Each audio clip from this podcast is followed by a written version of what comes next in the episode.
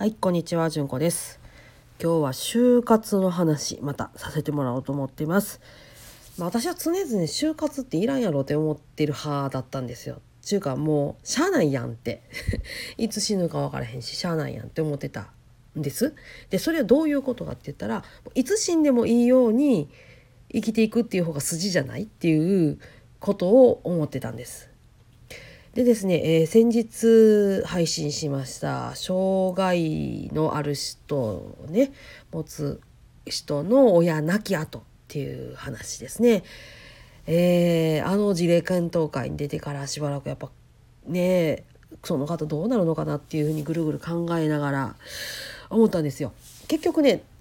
どういうふうに生きていきたいかっていうことと死ぬまでをどういうふうな時間として生きるかっていうことなんだなってそれをきちんと考えるっていうことこそが就活なんだなっていう、えー感想です。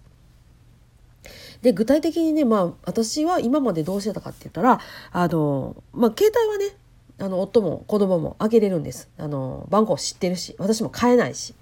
で、えー、といつ見られてもまあいいやろうと思ってるしで私がいなくなってから見るんやったら「おかんこんなこと考えてたんやはっは」って思ってもらえたらまあええかなっていう感じなんでね。いいしでお金関係はもうきちんともう整理してここの箱だけ見たら分かりますっていう状態にしてあるんです。もうそれ以外はもうしっちゃかめっちゃかです。もう私一生懸命頑張ってるんやけどなかなかね書類ね片付け終わったと思ったんですけどもやっぱ終わってなくてですね本当に書類に苦戦をしています。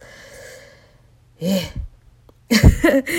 そんなかんこんなでまあお金回りと、えー携帯回りっていうのはなんとかなるっていう状態がずっと作ってあるのでまあ私がいなくなったとて、えーね、その事後処理っていうことは特に子どもたち夫たちはもうあの困らないだろうなっていうふうには思っているっていうところなんですがやっぱりねちょっとね息子のことを考えるっていうところがカコーンと抜けてたなと思います。やっぱりね18歳で成人っていうところもう完全に私は見落としてたのでちょっとそこを、えー今後ね改めて詰めていこうと思っています。というわけでね就活結局何のためにするのかなんですよね。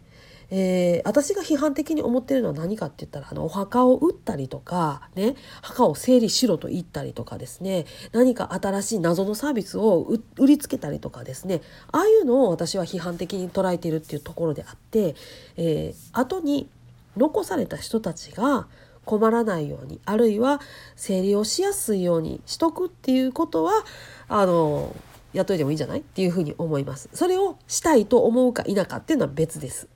うん私は、えーどっちかっていうとその息子がね困るっていうのはやっぱり避けたいしでそれが兄弟児と言われるねうちの子供たち他の4人の子供たちにかかってきて彼らが苦労するっていう状態はやっぱり作りたくないっていうふうに思ってるのでそこはあのある程度整理しとくっていうのはもう今からやっとかなあかんなって改めて思うところです。結局何をどういうふうにしたら後の人が整理しやすいようにできるかっていうことやしでそもそも後の人に全部お任せをしなあかん。そういう、人生なんやっていう態度じゃないと就活の本質っていうのは見失っちゃうんだなっていうのをしみじみ思ったところでございます。いや深いですね。人間生きるっていうことには本当にいろんなことがつきまといますね、えー毎日毎日あの学びの日々です、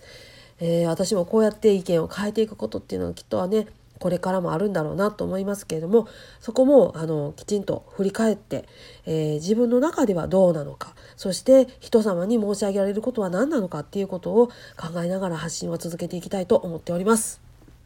はい、えー看護師で寺嫁で子供が5人おりましてその中には1人重症心身障害児がいる。そんな感じの一般人のトークでございますので、えー一般人の目線で一般人のお耳でお聞きいただければ助かります。よろしくお願いします。はい。本日はありがとうございました。皆さん今日もどうぞ安穏な一日をお過ごしください。それではまた。ごきげんよう。